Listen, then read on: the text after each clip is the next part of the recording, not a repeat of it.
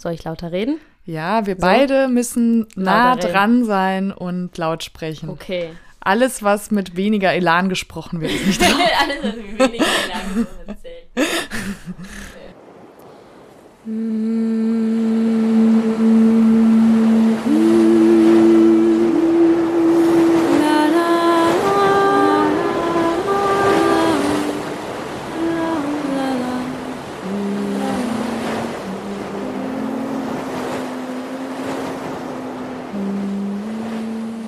Ja, herzlich willkommen bei The Mermaid Project, eurem Podcast über Liebe und Beziehung. Wie ihr vielleicht schon hören könnt, bin ich nicht Jolande, aber ich habe Jolande heute als Gästin hier. Ich bin Elsa, ihr kennt mich vielleicht noch aus der ersten Folge. Ich mache hier Dramaturgie im Podcast und freue mich sehr darauf, Jolande heute mal auf der anderen Seite des Mikros zu haben. Es ist wirklich sehr komisch, sich nicht doppelt zu hören. Ja, man muss dazu sagen, ich habe die Kopfhörer auf. Das ist sonst was, was Jolandes Part ist, Ich fühle mich richtig nackt. glaube ich. Und vor allem bist du jetzt mal nicht die, die die Fragen Ja, stellt. ja, Kontro Kontrollthema ist ähm, da. Dann fangen wir doch mal an mit der ersten Frage. Wo sind wir denn gerade? Ähm, wir sitzen in meinem kleinen Zimmer in Köln-Kalk. Ähm, genau, wo ich seit einem Monat wohne. Das nächste Gewässer ist, glaube ich, eine noch recht liebloses betriebenes Teich etwas in dem kleinen Garten, der vor meinem Zimmer ist. Genau, und ich wohne hier mit einer kleinen Familie. Und ja, da sind wir. Auch die nächste Frage kommt dir vielleicht schon ein bisschen bekannt vor. Aus welcher Perspektive sprichst du denn? Ich spreche auf jeden Fall aus einer cis-weiblichen, weißen Perspektive. Mit der Sexualität mh, habe ich im Moment so mit den Labels meine Probleme, würde ich sagen. Also ich fühle mich da gerade nicht so wohl mit da so Labels draufzusetzen. Ich date Männer und Frauen, wie man auch weiß, wenn man den Podcast gehört hat. Und genau, fand da Lenas Perspektive einfach auch nochmal sehr interessant, da einfach so diese Dinge so zu benennen und nicht mehr Labels zu setzen. Und ich fand auch immer wieder sehr interessant, was die Menschen so dazu gesagt haben, was die Perspektive so beeinflusst. Und ich glaube, da ist dann noch wichtig zu sagen, dass ich als Scheidungskind und als Einzelkind groß geworden bin, weil ich das schon sehr merke, dass das mein Erleben von Beziehungen beeinflusst. Okay, und äh, auch noch zur letzten Eingangsfrage, bevor es richtig losgeht. Vielleicht äh, magst du noch was dazu sagen, in welcher Beziehung wir zueinander stehen. Ja, also man kennt ja, den Großteil unserer Beziehung kennt man durch diesen Podcast, weil das ja auch so der Anknüpfpunkt war. Und ich fand es da letztes Jahr, als wir, wir haben uns ja auch durchs Studium kennengelernt, einfach bei einem, beim szenischen Projekt 1, glaube ich. Und ich finde es dann doch immer wieder witzig, wer dann zufällig mit wem in der Küche bleibt und ins Gespräch kommt. Also das fand ich an solchen Sachen äh, oder an unserer Begegnung auch wieder interessant, welchen Matching Point wir einfach sehr schnell gefunden haben und da dann auch einfach die ganze Zeit drüber reden konnten. Dementsprechend hatten wir ein, zwei, drei sehr intensive, lange Gespräche, aber die halt auch verteilt übers letzte Jahr. Und haben eben auch festgestellt, dass du gekommen bist, dass wir uns wirklich das letzte Mal gesehen haben, als wir die letzte Folge aufgenommen haben. Und das ist ja jetzt über drei Monate her. Das ist praktisch der Rahmen. Genau. genau. Ja, das stimmt. Und auch gerade, ähm, ich würde mal sagen, dieses Thema Liebe und Beziehung ist für uns ähm, das absolut Prägende. Mhm. Wir haben, saßen schon zusammen in der Badewanne. stimmt, stimmt. Ich glaube, daher kam das ja auch, dass, dass ich dich da angefragt habe, ne? Weil ähm, bei diesem Tryout in der Uni du ja einfach, eh, also wir Ewigkeiten überzogen haben. Und irgendwann jemand reinkommt und meinte so, ähm, kann jetzt mal die nächste Person reinkommen? Und so, äh, ja, oh. Aber so genau so habe ich mir ja die Performance auch vorgestellt. Also, dass man da eigentlich so gut ins Gespräch drüber kommt. Ja, das war auch, glaube ich, genau bei mir im Leben auch so ein, ich meine, Themen sind natürlich äh, kommen und gehen und haben unterschiedliche Intensitäten, aber bei mir war das auch gerade mit in der Auseinandersetzung mit Liebe und Beziehung äh, so eine Hochphase. So eine absolute Hochphase, ganz genau. Ähm, ja, dann kommen wir mal ähm, zum Kern dieser Folge, weil das ist jetzt, ähm, also allein schon, dass Jolande heute Gast ist, ist schon aufregend, und etwas absolut Besonderes. Ähm, denn es gibt hier so eine kleine Zäsur in dem Podcast. Die erste Staffel geht zu Ende. Mhm. Eine viermonatige Reise geht zu Ende. Im wahrsten Sinne des Wortes, mhm. mit einem Bus. Staffel hört sich richtig groß an. Netflix hat schon angefragt mit den Rechten. Ja. Die machen neuerdings Podcast? Aus Podcast. Ah, ja, okay. Wusstest du noch nicht? ja, ja. Mhm. Ähm, genau. Einfach nur, um die Möglichkeit natürlich auch offen zu lassen, dass es noch weitergehen ja. kann. Cliffhanger ähm, nennt man sowas. Absolut. In meinem medienwissenschaftlichen Studium absolut präsent. ähm, genau, und der Anlass dieser Folge ist neben der Zäsur auch einfach nochmal ein bisschen Revue passieren zu lassen, auszuwerten, abzuschließen, so wie die erste Folge ein Auftakt, ein Opening war, jetzt gemeinsam zu gucken, was in dieser ganzen spannenden Zeit passiert ist. Mhm. Und eigentlich würde ich auch ganz gerne mit dem Revue passieren beginnen und ähm, ja, wollte fragen, kannst du uns vielleicht einfach mal, einfach mal so ein einfach mal äh, die Liebe erklären. Ganz easy haben wir uns, gelernt. Gibst du uns bitte eine 1a lupenreine Definition? Nein, ähm, ein bisschen einfacher. Kannst du uns vielleicht einen kleinen Abriss geben über die einzelnen Aspekte, über die du gesprochen hast auf deiner Reise, in deinen Gesprächen über Liebe und Beziehung? Mit wem hast du gesprochen? Was war deine Route? Also mhm. mit Sicherheit komplett ohne Anspruch auf Vollständigkeit, ja. aber vielleicht noch mal ein bisschen deine Station zu beschreiben.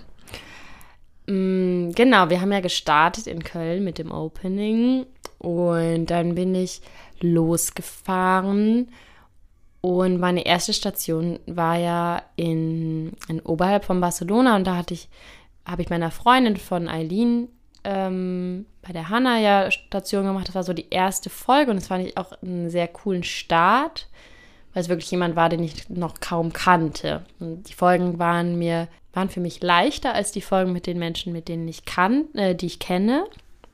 Und danach kam ja direkt die Folge mit Ral, die mir sehr nahe steht. Es war auch noch in Spanien. Und dann bin ich nach Portugal gefahren und habe wirklich, ich hätte echt, da, zu dem Zeitpunkt hatte ich auch die ganze Zeit noch Sorge, dass ich keinen, also niemanden kennenlerne und niemanden finde, den ich interviewen kann. Ich hatte mir das ja sehr schön vorgestellt, einfach irgendwelche Menschen über den Weg zu laufen. Aber ähm, zu dem Zeitpunkt hatte ich auch noch nicht so wirklich, also ich hatte eigentlich immer das Selbstbild von mir, dass ich gar nicht ähm, so gut da drin bin, einfach Menschen anzusprechen und Menschen kennenzulernen und hatte auch zu dem Zeitpunkt wieder sehr viele Sorgen, dass ich einfach zwei Monate komplett alleine in meinem Bus äh, vergammeln werde. Das hat sich dann recht schnell geändert, weil ich Dominik ja sehr schnell kennengelernt habe und dann auch super schnell mit dem ins Gespräch gekommen bin, die Folge aufgenommen habe, über ihn dann Patrick kennengelernt habe und dann kam einfach irgendwie immer wirklich so eins zum anderen. Und dann gab es so Sachen, so wie mit Steffi, da beim Retreat, da, die hatte ich vorher schon angefragt, ob, das, ob wir das in der Woche machen können. Aber zum Beispiel die Folge mit Anna oder mit Lena, die waren beide sehr spontan. Also das war, ähm, ja, genau, kam dann ähm, recht spontan dazu. Oder auch die Folge mit meiner Mutter. Die Idee hatte ich zwar am Anfang, aber ich habe zwischendurch die sehr verworfen, weil ich so dachte, oh, ich weiß gar nicht, ob ich mir das so zutraue, in der Beziehung so eine Folge aufzunehmen weil wir auch sehr lange zu zweit unterwegs waren und es war auf jeden Fall nochmal eine Zeit, so zu zweit mit der Mutter im Bus unterwegs zu sein. Ja. Genau, irgendwie sind jetzt die gerade die letzten Wochen schon wieder so dazwischen gekommen, wo irgendwie weniger Fokus auf dem Podcast war, dass ich äh, genau schon wieder ein bisschen weiter weg ist. Vielleicht magst du noch mal ein bisschen über die inhaltlichen äh, Sachen sprechen. Also du hast ja in jeder Folge ähm, mhm. auch nochmal Akzente darauf gelegt. Ja, genau, das habe ich wirklich immer so mh, mm, sehr intuitiv gemacht, was mir so, ich hatte mit allen Menschen so vorher so ungefähr ein Gespräch, ähm, die, ich, die ich neu kennengelernt habe. Und da habe ich das wirklich so sehr intuitiv gemacht. Bei Lena, das habe ich ja in der Folge zum Beispiel auch gesagt, die habe ich ja schon auch ähm, durch ein Gespräch vorher fand ich das irgendwie spannend, mit diesem Thema schon verheiratet gewesen zu sein, in, ähnlich wie in meinem Alter. Ähm, genau, und sonst war es ja irgendwie ein sehr bunter Mix, so zwischen sehr spezifischen Themen wie halt zum Beispiel Heirat oder Hochzeit oder ähm, Sexualität mit Anna, wie man damit umgeht als Frau und wie man sich da irgendwie befreien kann. Und viele Themen waren ja auch relativ weit gefasst. Also zum Beispiel in der Folge mit meiner Mutter geht es ja sehr viel auch um dieses generelle Lieben, auch in der Folge mit Rahel, so was heißt es eigentlich und wie sind die Gefühle, wie sind die Assoziationen dazu. Dann gab es ja sowohl Folgen, die sich mit wirklich romantischen Beziehungen beschäftigt haben, aber auch mit freundschaftlichen Beziehungen, wie sowohl mit Rahel als auch mit Eileen. Und dann ja auch Folgen, die sich mit so spezifischen Lebenssituationen, wie bei Hannah zum Beispiel durch dieses saisonale Arbeiten und Leben dementsprechend auch, inwieweit sich das auf romantische Beziehungen oder generell auf Beziehungen auswirkt, wenn halt Lebensumstände durch Job oder durch andere Dinge sehr spezifisch gestaltet sind. Du hast auf jeden Fall ja ziemlich ähm, ja, vielschichtige und tiefgehende Einblicke bekommen in unterschiedlichste Vorstellungen und Lebensentwürfe. Wenn du das jetzt alles so ein bisschen wieder hochholst, gibt es da irgendwie was, was dich besonders lang beschäftigt hast, wo du noch lange darüber nachdenken musstest oder dich total überrascht hat oder sehr bereichernd war für dich? Also was waren für dich so die, die Peaks, die, die Highlights, die, Highlights. Peaks? Mm, boah, es fällt mir richtig schwer, weil ich mag eigentlich alle Folgen richtig gerne und ich finde, alle haben was sehr, sehr Besonderes in sich. Und was mich, glaube ich, eher überrascht hat, was mir sehr auch so mein Selbstbild nochmal gespiegelt hat, war so, und es war aber ja auch die Idee vom Podcast, also wie weise, um dieses große Wort mal zu nehmen, die Menschen alle schon so eine Stellung zu ihrem Thema hatten. Also es hat mich schon sehr beeindruckt. Und dass es im Kern dann doch ganz oft war, und das hatte ich, glaube ich, im Vorhinein nicht so erwartet, wie intensiv sich dann Menschen, alle Menschen doch mit diesem Thema schon auseinandergesetzt haben und auch auf was für einer gefühlvollen Ebene und nicht, weil ich merke an mir selber immer, ich beschäftige mich halt auch sehr viel auf so einer intellektuellen Ebene mit Themen. Und für mich war diese emotionale Ebene in den letzten anderthalb Jahren sehr neu, mich so von so einer Ebene zu ähm, nähern. Und da war ich sehr beeindruckt, wie viel andere Menschen das schon gemacht haben, ähm, die ich so kennengelernt habe. Ich glaube, das war so mein Highlight, irgendwie am Ende so zu merken, krass, es ist doch so viel mehr, jetzt wird es ein bisschen cheesy, äh, so viel mehr Liebe schon da. Und sie hat halt vielleicht nicht so viel oder sie fällt mir dann weniger auf und ist dann vielleicht weniger präsent. Aber wenn man mit den Menschen in Kontakt kommt, ist ganz viel schon da. Zwei Sachen waren doch noch ein bisschen spezifischer. Zum einen aus der ersten Folge mit Hannah, dieses We're meant to be, but not meant to last. Das konnte ich auf der Reise noch mit einer freundschaftlichen Begegnung sehr erfahren, weil mir da schon klar war, okay, es wird sich wahrscheinlich irgendwie nicht in mein alltägliches Leben einfügen, selbst wenn wir irgendwie in der gleichen Stadt wohnen. Und trotzdem war es eine wunderschöne Begegnung und dass ich schon wusste, dass sie nicht weitergeht, hat irgendwie nichts an der Wertigkeit gemacht oder an der Ehrlichkeit davon.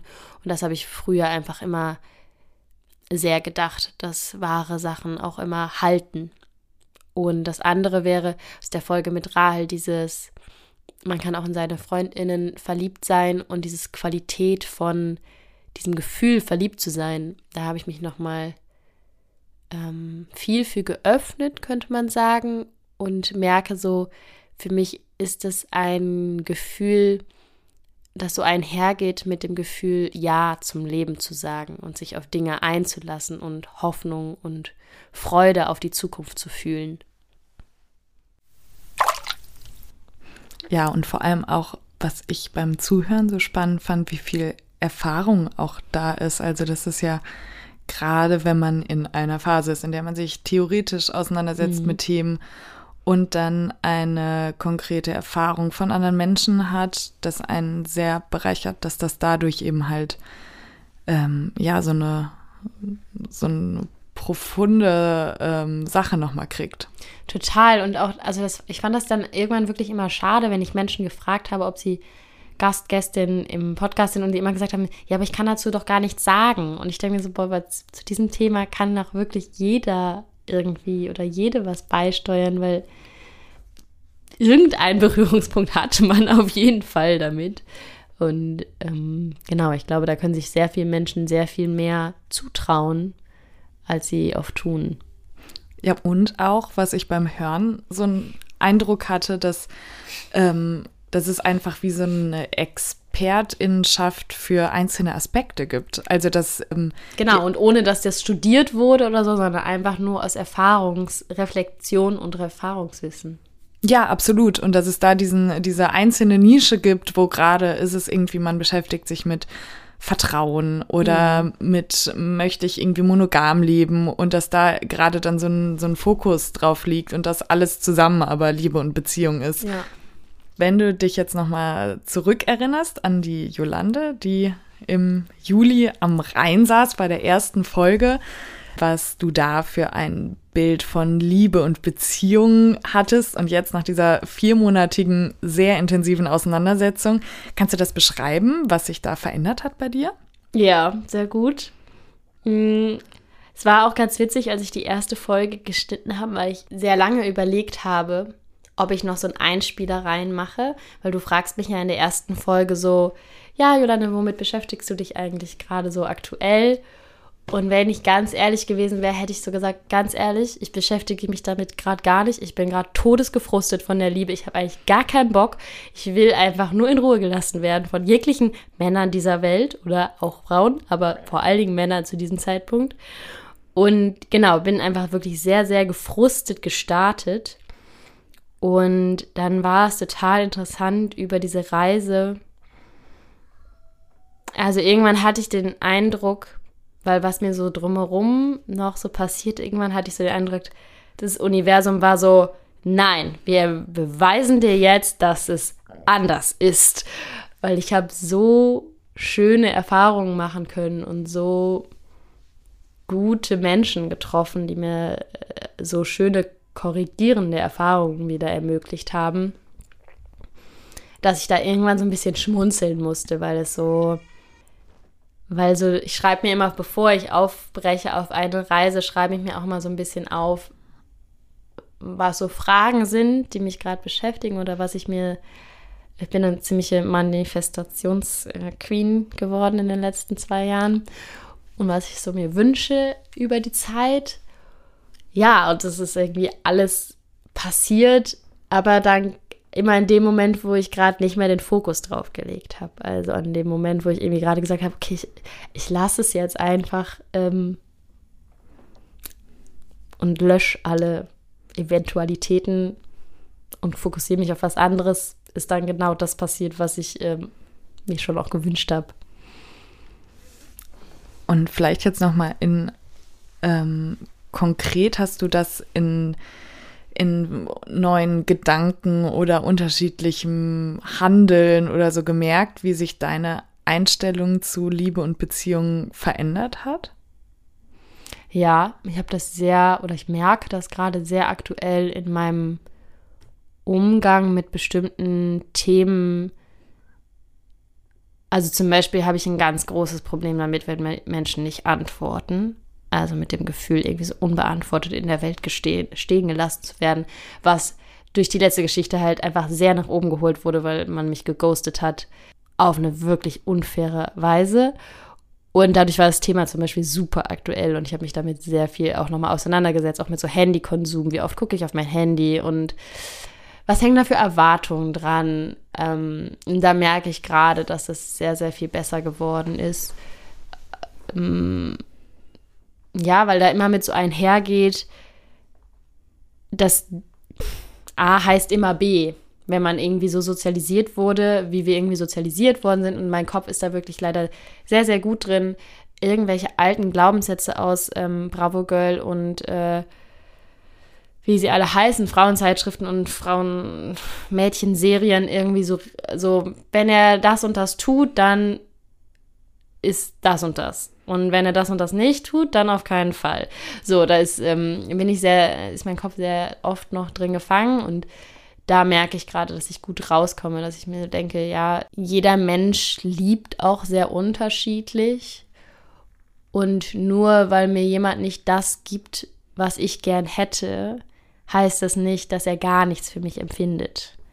So, sondern dass das halt einfach sehr individuell ist und wie man dann eine gute Waage finden kann zwischen, ich weiß, was ich brauche, ich weiß, was ich will und so wie Anna sagen würde, drunter mache ich es nicht. Aber auch zu sagen, okay, ich bleibe irgendwie offen, dass das Leben mir auch Dinge entgegenbringt, von denen ich gar nicht wusste, dass sie mich glücklich machen. Also weil zum Beispiel hier mit der Wohnung, dass ich jetzt mit einer Familie zusammen wohne, mit zwei kleinen Kindern, es macht mich unglaublich glücklich. Und ich hätte niemals gedacht, dass dieses Lebenskonzept irgendwie was ist, was mein Leben bereichert. Also das hätte ich jetzt niemals auf meinen Wunschzettel geschrieben. Ja, das ist spannend. Das geht auch schon so in die Richtung meiner nächsten Frage, die vielleicht auch kleine kitschige Aspekte hat. Ja, wir haben noch gelernt, alle Kitsch ist toll. Lässt sich ja auch bei dem Thema jetzt vielleicht ja, nicht äh, um, umschiffen. Äh, ganz genau. Genau, aber ob du irgendwie das Gefühl hast, besser benennen zu können, so was eine funktionierende Beziehung ausmacht oh, oder okay. eine gesunde Liebe. Für, falls du irgendwie mal einen ähm, Beziehungsratgeber schreiben wolltest ja. oder so, wäre jetzt hier die Zeit, schon mal okay. die Grundsteine dafür zu legen. Naja, dann würde ich halt fast als erstes dich einmal zitieren aus ähm, einem Feedbackgespräch, was wir geführt haben. da hast du ja so schön gesagt, ähm, naja, wir müssen schauen, dass es uns beiden gut geht und wenn es mir nicht gut geht, dann geht es uns beiden nicht gut. Und das fand ich total beeindruckend, nochmal diese Logik dahinter so, ja klar, irgendwie, ähm, wenn zwei Menschen kommunizieren und eine Person ist, und das Credo ist irgendwie so, uns geht's gut, was ja, glaube ich, viele Menschen immer vorhinein sagen würden, so, es geht uns darum, dass es uns beiden gut geht. Aber wenn das nicht auf einer ehrlichen Basis ist und eine Person danach eigentlich irgendwie das Gefühl hat, sie ist nicht ganz gehört geworden oder so, dann geht es der Person eigentlich nicht gut und dann geht es der Beziehung auch nicht gut. Und da wirklich eine Ehrlichkeit zu finden, ähm, das, hat, das hat mich viel beschäftigt. Hm, was habe ich gefunden? Ich glaube, und es ist auch so abgegrast, aber ich glaube, viel Kommunikation ist leider Gottes wichtig. Oder was heißt leider Gottes? Ich rede ja auch gern, aber äh, manchmal fände ich es schon auch einfacher, wenn man nicht irgendwie alles kommunizieren müsste. Und was ich auch wirklich sehr, sehr wichtig finde, ist, das hatte ich in der Folge mit Patrick ja auch gesagt, so, wenn man seine Wunden kennt, kann man sie gut kommunizieren, dann kann man gut aufeinander achten und dann kann man auch gemeinsam Verantwortung für beides übernehmen. Also dann kann ich irgendwie sehr gut gucken, wo ist es gerade mein Thema und ist es eigentlich meine Aufgabe, das alleine zu klären oder wo ist es auch unser Thema? Und ich glaube, das ist wirklich für mich im Moment ein A und O, dass ich mir gerade nicht gut vorstellen kann, mit Menschen in jeglicher Art von Beziehung zu sein, die keine Interesse daran haben, sich mit sich selbst auseinanderzusetzen und aus einem Verantwortungsgefühl ihre Trigger und ihre Wunden zu kennen. Das heißt, im Prinzip geht es da auch, wenn ich jetzt mal ähm, weiter nach Adler, der da in unserem Feedback-Gespräch eine Rolle gespielt hat, wenn ich da jetzt mal weitergehe, geht es ja im Prinzip auch um Aufgabentrennung. Mhm. Also das heißt klar zu haben, dass jetzt deine Wunden ähm, meine Verantwortung sind. Zu heilen, das sind, äh, ist deine Verantwortung und du kannst mich nicht in die Verantwortung nehmen, für dich oder mit dir diese Wunden zu heilen, sondern ich kann dir unterstützen, zur Seite stehen, aber du bist diejenige, die das ja. machen muss und damit ja auch genau, ich glaube, das ist ja irgendwie auch, ja, wenn man es plakativ runterbrechen will, dieses Spiel zwischen Nähe und Distanz. Aber ich glaube, so eine Aufgabentrennung bringt da schon viel mit rein, wenn das klar ist, wer für was ja. verantwortlich ist, sei es wenn man zusammen wohnt, wer Staubsaugt und wer mhm. einkaufen geht, aber auch genauso in einem Streit. Fällt mir gerade sowas ein, so ein klassischer Satz von, weiß ich nicht, boah, du verletzt mich so. Mhm. Auf, wessen, auf wessen Seite liegt da ja. der Ball der Person, die was ausgesprochen hat oder bei der Person, bei der das gerade, die gerade super dünnhäutig ist oder ja. bei der das irgendwas triggert. Ja. Und diese Grenzen vielleicht auch irgendwie klar zu haben, ermöglichen vielleicht auch besonders große Nähe. Genau, das, das, damit beschäftige ich mich gerade schon auch sehr viel. So ist dadurch eine andere Nähe, weil ich komme schon auch aus der Ecke so, oh, ich will irgendwie symbiotisch, so, so waren meine Beziehungen viel. Und das will ich nicht mehr, weil das war nicht gut für mich. Und gleichzeitig frage ich mich so, komme ich in diese krass intensive Nähe, die so eine symbiotische Beziehung halt bereithält, komme ich die auch, wenn ich irgendwie bei mir bleibe. Genau, das frage ich mich im Moment sehr. Und was auch noch so ein Learning auf jeden Fall von der Reise war, das habe ich irgendwie letztens nochmal gemerkt, da hat mich, glaube ich, jemand nochmal so gefragt, wie, wie stellst du dir die perfekte Beziehung vor gerade oder wie wäre eine Beziehung, die du dir gerade vorstellen könntest. Und es war total spannend, weil ich so festgestellt habe, krass, ähm, zwei Beziehungen in meinem Leben, die aber beide freundschaftlich sind, sind gerade so viel mehr wie eine romantische, also was ich mir von einer romantischen Liebe erhoffe, als meine Ex-Beziehungen waren. Also war es da sehr viel um gegenseitigen Support und so wirklich, ja, ich will wirklich das Beste für die andere Person und die Entwicklung für die andere Person. Und klar muss das irgendwie auf Common Sense sein. Aber irgendwie habe ich, wenn ich so in der Retrospektive auf meine Beziehungen gucke, hatte ich, habe ich schon sehr viel das Gefühl, es ging sehr viel auch immer um die beiden Egos. So, und es war für beide Egos irgendwie nicht genug Platz, sondern es war immer so auch so ein Gegeneinander in der Beziehung und nicht, nicht ein klar entschiedenes Miteinander. Ja, das ist, ähm, ich kenne dieses Problem.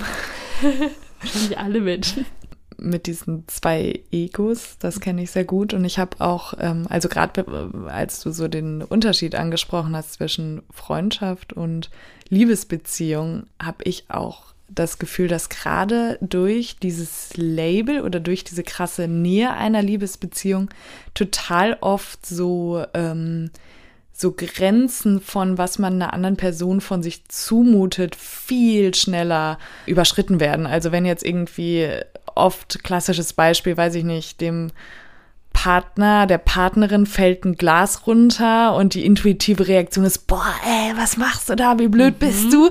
Und das Gleiche passiert irgendwie, der weiß Freundin. ich nicht, einer Freundin oder so, ach, ist gar nicht schlimm, mach mhm. dir keinen Kopf, alles gut. Und das irgendwie auch dieses, ne, wie sehr man sich in einer Art vielleicht auch zusammenreißt, wo das eine ist irgendwie, dass es, es gibt ja auch ein gutes Zusammenreißen von, das ist vielleicht auch gut, dass eine Person nicht alle meine impulsiven Reaktionen mitkriegt. Ja, ich glaube, es hat ganz viel mit Projektion zu tun. Ne? Also auf die Freundin projiziere ich dann in dem Moment vielleicht nicht irgendwelche anderen Dinge noch, aber in der Partnerschaft hat man ja oft auch irgendwie Themen, die sich dann in dem Kleinen äußern, was eigentlich ein großes Thema ist und man hat es halt irgendwie noch nicht gegriffen, man hat es noch nicht gecheckt oder ja, ist in dem Moment dann auch zu unaufmerksam klar zu haben, okay, ich bin gerade irgendwie in meinem Thema drin ähm, und dann gehe ich halt einfach ins Außen und in, die, in den Angriff. Mhm. Kommen wir nochmal zurück zu diesen reichhaltigen Themen, dieser Riesensammlung. Mhm. Du hast über wahnsinnig viel gesprochen. Ähm, und meine Frage ist, gibt es noch Aspekte, die für dich zu kurz gekommen sind, die ausgelassen wurden oder ja, ähm, den du jetzt gerade hier vielleicht noch Raum geben möchtest? Ja, eine sehr klare Sache und eine sehr große Sache. Ähm, die klare Sache wäre, dass ich ja unter anderem auch im Gefängnis arbeite und Sportangebote, Zirkusangebote in Gefängnissen mit inhaftierten Frauen und Männern ähm, durchführe. Und ich wollte unbedingt eine Folge mit ähm, einer Teilnehmerin machen. Und das Gefängnis hat gesagt, nee, das geht im Moment nicht. Es hat gerade so viel strukturelle Gründe. Die Gefängnisse in Deutschland werden gerade sehr viel saniert und die Menschen werden sehr viel von A nach B gekarrt, also wirklich gekarrt, meiner Meinung nach. Und dadurch war alles sehr chaotisch dieses Jahr. Und ich hätte aber sehr, sehr gerne einer Teilnehmerin diesen öffentlichen Raum geschenkt, um diese Perspektive auch mal zu hören.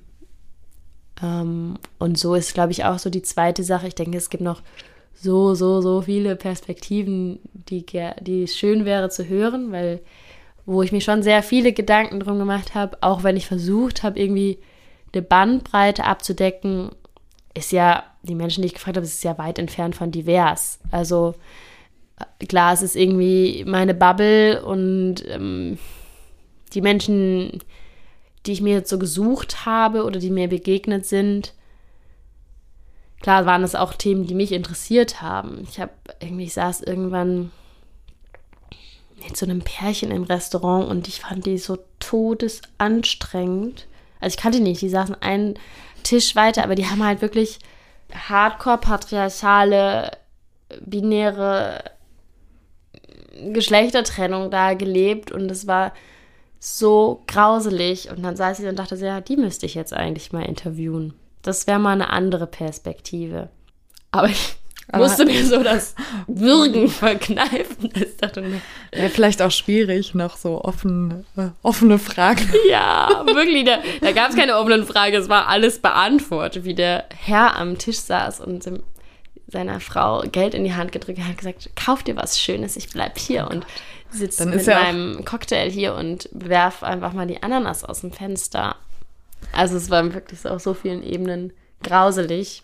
Wahrscheinlich auch klar, wer dann deine Fragen beantwortet hätte. Wahrscheinlich, ähm, ja. Ja. Und ähm, inhaltlich gibt es da noch irgendwie was, wo du sagst, boah, irgendwie, ich bin auch voll neugierig darüber, ähm, vielleicht nochmal eine Folge zu machen oder dass da noch irgendwie Fragen für dich unbeantwortet geblieben sind. So spezifisch kann ich das nicht sagen. Es gibt auf jeden Fall weiterhin, beziehungsweise nein, ich habe eigentlich ja auch, also klar hatte ich bei allen so ein bisschen so ein Thema, aber es, ich habe es schon irgendwie gut hingekriegt, dass ich Leute gefragt habe, von denen ich vorher nicht wusste, was sie zu dem Thema sagen. Und dann sehr überrascht war, was dann da so kam. Und deswegen, und so die Auswahl ja wirklich nach Mensch und nicht nach Thema war. Ich habe ja einen Menschen gesucht und dann Thema gefunden. Und dementsprechend gäbe es weiterhin sehr viele Menschen, die ich fragen würde gerade, ähm, die in Zukunft dann ja vielleicht auch noch kommen. Genau. Vielleicht jetzt ganz zum Schluss dieser Staffel würde ich ganz gerne nochmal ähm, ganz zum Anfang zurück und wollte ich nochmal fragen, wie es überhaupt zu dieser Idee, dich so intensiv mit Liebe und Beziehungen zu beschäftigen gekommen ist. Also gab es irgendwas, was für dich ausschlaggebend war, zu sagen, ja, das ist mein Thema, da will ich recherchieren? Ja, ich glaube schon, weil, und das hat, glaube ich, viel mit meiner Biografie zu tun ich dachte schon irgendwie, also so wie ich auch die Meerjungfrau beschreibe, ich dachte eigentlich immer, ich bin da, weil ich war immer schon sehr reflektierter Mensch. Ich habe immer schon sehr viel über Dinge nachgedacht und zerdacht. Und mm, dann war es ja in meinem Leben so, dass ich Anfang letztes Jahres in der Klinik war für sechs Wochen, sieben Wochen. Und bei vielen Sachen danach so dachte, ja gut, so verstanden habe ich es eigentlich nicht. Und gerade da auch ähm, aus der Klinik kam und so dachte, ach ja, irgendwie komisch, dass ich ähm, so viele Themen da hatte und meine Beziehung so gut läuft, weil da war ich noch mit meinem Ex-Partner zusammen und da nach Hause gekommen bin und gedacht habe, ah ja, hallo blinder Fleck. Und ähm, dann angefangen habe, und also ganz stimmt es nicht, ich habe auch vorher schon angefangen, mich so ein bisschen, also wenn man sich mit Feminismus beschäftigt, ähm, kommen ja relativ schnell auch irgendwie alternative Beziehungskonzepte auf, auf den Tisch, weil man einfach sich sehr viel damit beschäftigt, wie eingeschränkt bin ich eigentlich in meiner Wahrnehmung, tue ich eigentlich das, was ich will. Und ja, da kam, glaube ich, sehr dieser Drang her, da viel drüber zu lesen. Und das habe ich erstmal quasi auch einfach wirklich nur als privates Interesse gemacht.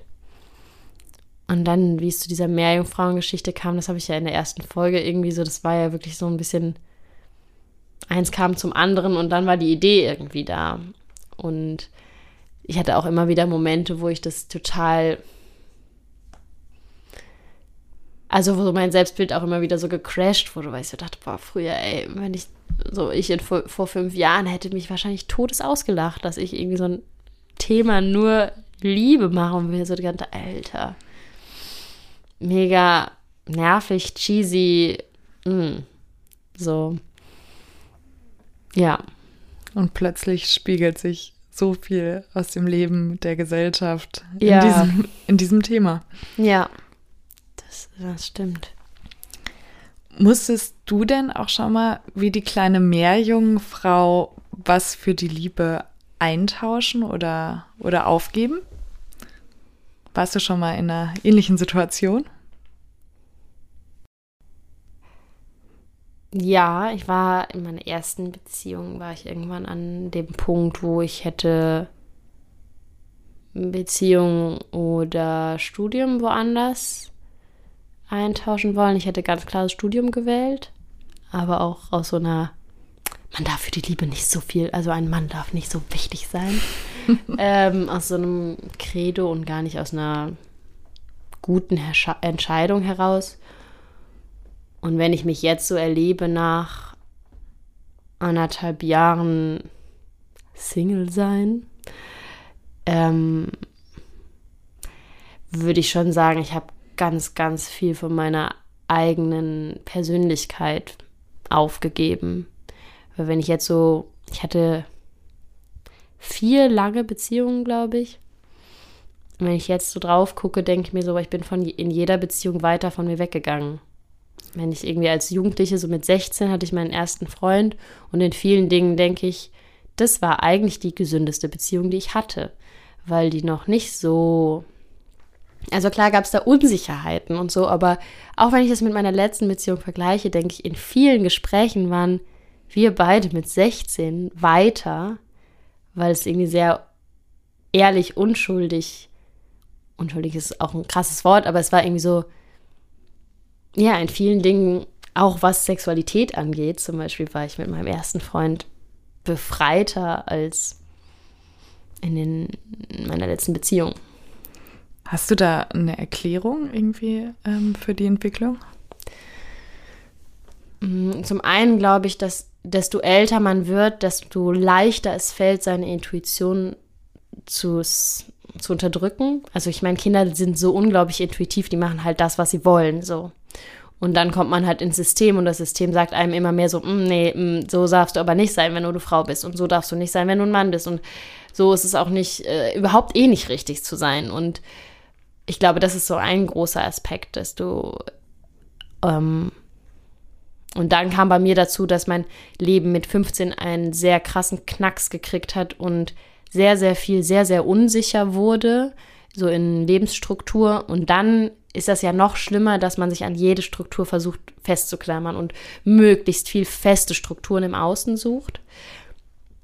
Und genau, das waren dann bei mir, glaube ich, sehr viel klare Rollenbilder und Beziehung. Also ich war sehr, das hatte Eileen ja auch so schön in der Folge einmal so angesprochen, so ja, ich war halt super festgefahren in dem, wie ich mir Beziehungen vorstelle und hatte da auch wirklich sehr hohe Ansprüche und sehr starre Ansprüche immer.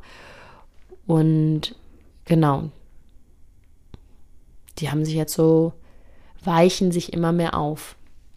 Das ist aber doch auch schön. Wir sprechen in dieser Folge immer über Anfang und Ende und jetzt kommst du deinem 15-, 16-jährigen Ich ja. immer näher. Ja, ich hoffe in vielen Dingen auch nicht, aber. Ähm, Ach so, die Pubertätskrisen kann man ja dann weglassen. Pickel auch nicht mehr, ist auch gut. naja, manchmal kommen die auch. Ja, es, gibt, es gibt Phasen, aber es ist nicht mehr so schlimm. ja. Ähm, und noch eine Frage. Kannst du benennen oder fällt dir was ein, welche Entscheidung du in deinem Leben aus Liebe getroffen hast? Egal, ob das jetzt in einer Paarbeziehung oder Freundschaft oder Familie war.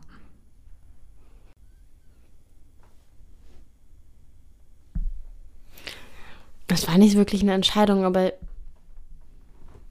ich muss mich gerade irgendwie, kommt mir die ganze Zeit ein ähm, Abend in den Sinn, wo ich mich mit jemandem getroffen hatte, der mir vorher ganz schön wehgetan hat und er mir geschrieben hatte, dass es ihm nicht gut geht und ähm, ich dann so vor meinem Handy saß und sehr lange überlegt habe, gehe ich jetzt wieder dahin und biete ihm an, dass er mit mir reden kann oder tue ich das nicht? Und ist, dass ich ihm anbiete, dass er mit mir reden kann, die Wiederholung von meinem Muster, ah, ich bin immer für alle Menschen da und ich will irgendwie so hilfsbereit sein und äh, check äh, oder ja, habe irgendwie zu geringen Selbstwert, dass ich das da jetzt irgendwie wieder anbiete. Und habe aber in dem Moment so ganz klar gemerkt, okay, ich wenn ich es schaffe, in dieses Treffen reinzugehen, komplett ohne Erwartungen, dann ist es okay, weil ich will gerne ein Mensch sein, der anderen Menschen, die Redebedarf haben und die gerade entschieden haben, okay, ich wäre jemand, mit dem sie drüber reden möchten, dann möchte ich das immer anbieten. Und es muss aber klappen, in so einem Fall, dass ich da hinfahren kann. Und so war es dann auch. Ich saß auf dem Fahrrad und habe mir die ganze Zeit gesagt, okay, du kannst da jetzt hingehen, aber nur wenn komplett ohne Erwartung, dass es nichts heißt, dass es irgendwie wieder was lostritt oder dass er dir danach besonders dankbar ist oder so und dass das irgendwie eine Reaktion ähm, hervorruft. Und als ich dann gefahren bin, also ich bei ihm war und er hat irgendwie geredet und ich bin gefahren, war es ein total schönes Gefühl, irgendwie so zu merken, also ich habe es hingekriegt, dass es eine Handlung nur aus Liebe war und nicht eine Gegenaktion erwartet hat.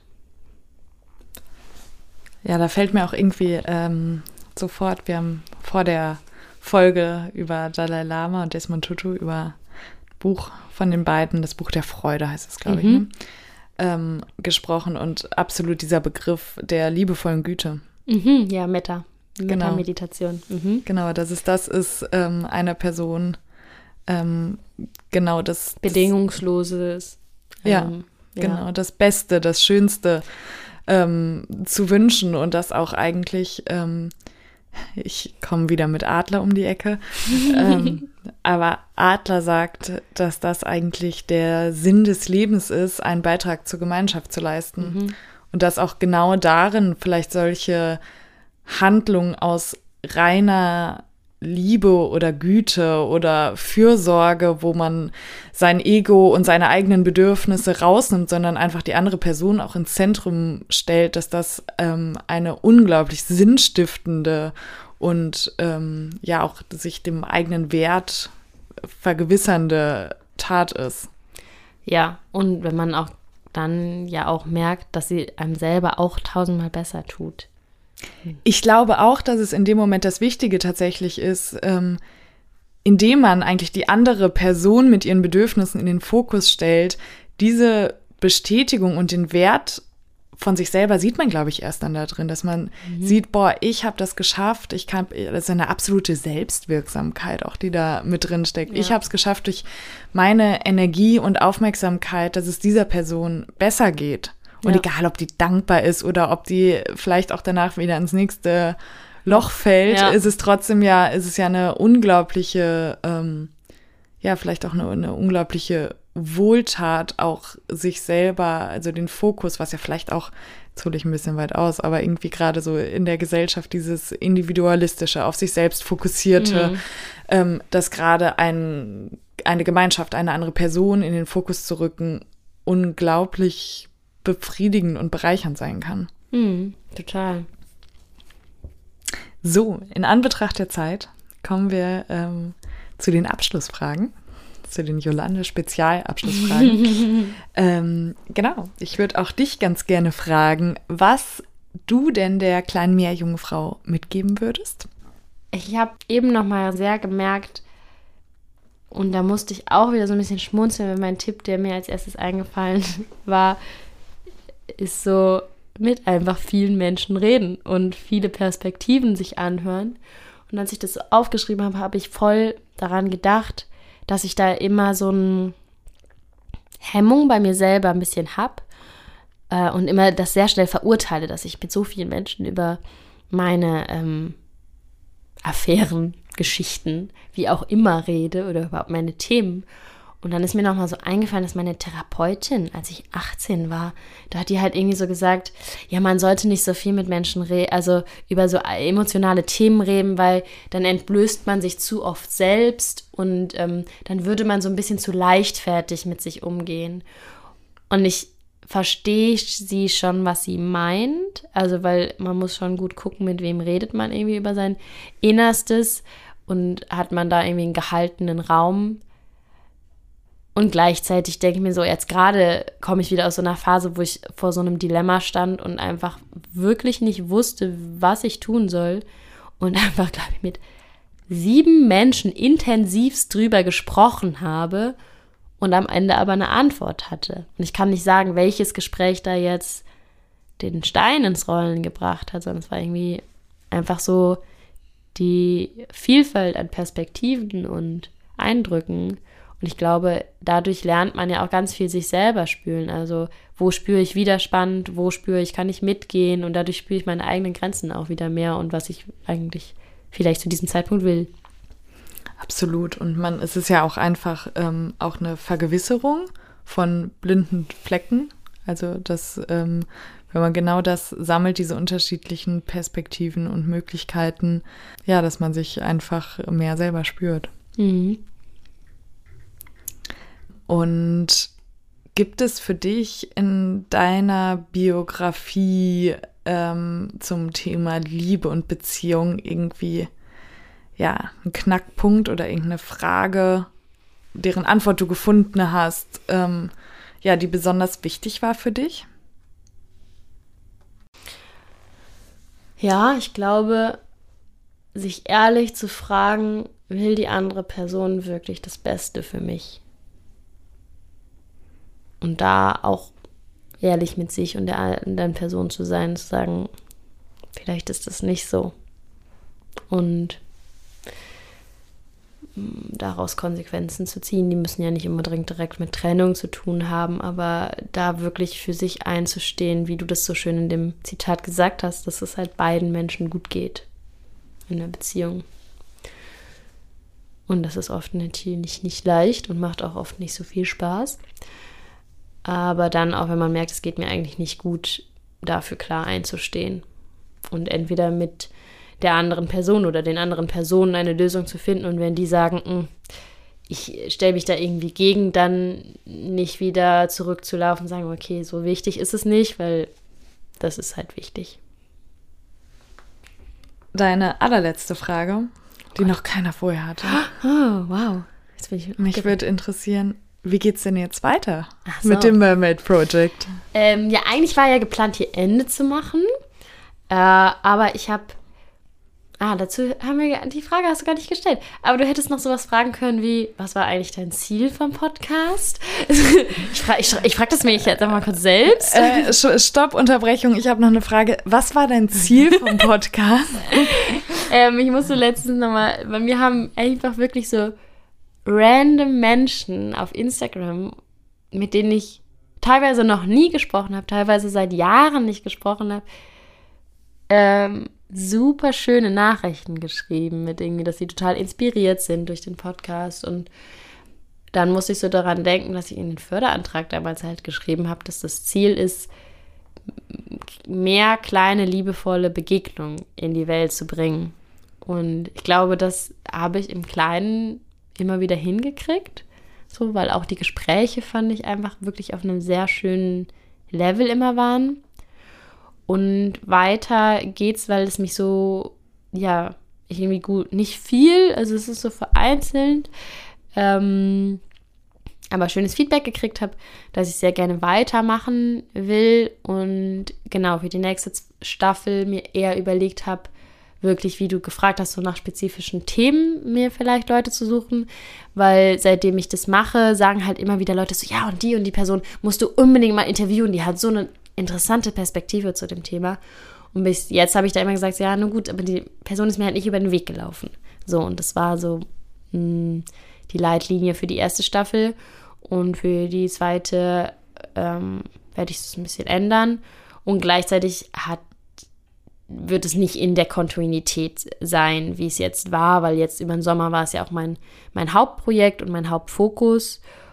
Und jetzt äh, sind halt gerade andere Dinge mehr im Fokus. Und trotzdem will ich es total gerne weitermachen. Das ist schön. Da bin ich, glaube ich, nicht die Einzige, die sich darüber freut. Mhm. ja, und mit diesen freudigen Nachrichten, dass es weitergeht, ähm, beenden wir dann auch mhm. diese Folge und damit auch diese Staffel. Wow. Vielen, vielen Dank, Jolanda. Danke dir, dass du uns dann durchs letzte Gespräch geführt hast. Und ja, dann gute Nacht. Gute Nacht, guten Abend. Guten Abend, guten Morgen. Guten Morgen. Guten Mittag. Wie immer. ähm, und bis zur nächsten Staffel. Bis bald. Ciao, ciao. Mm-hmm.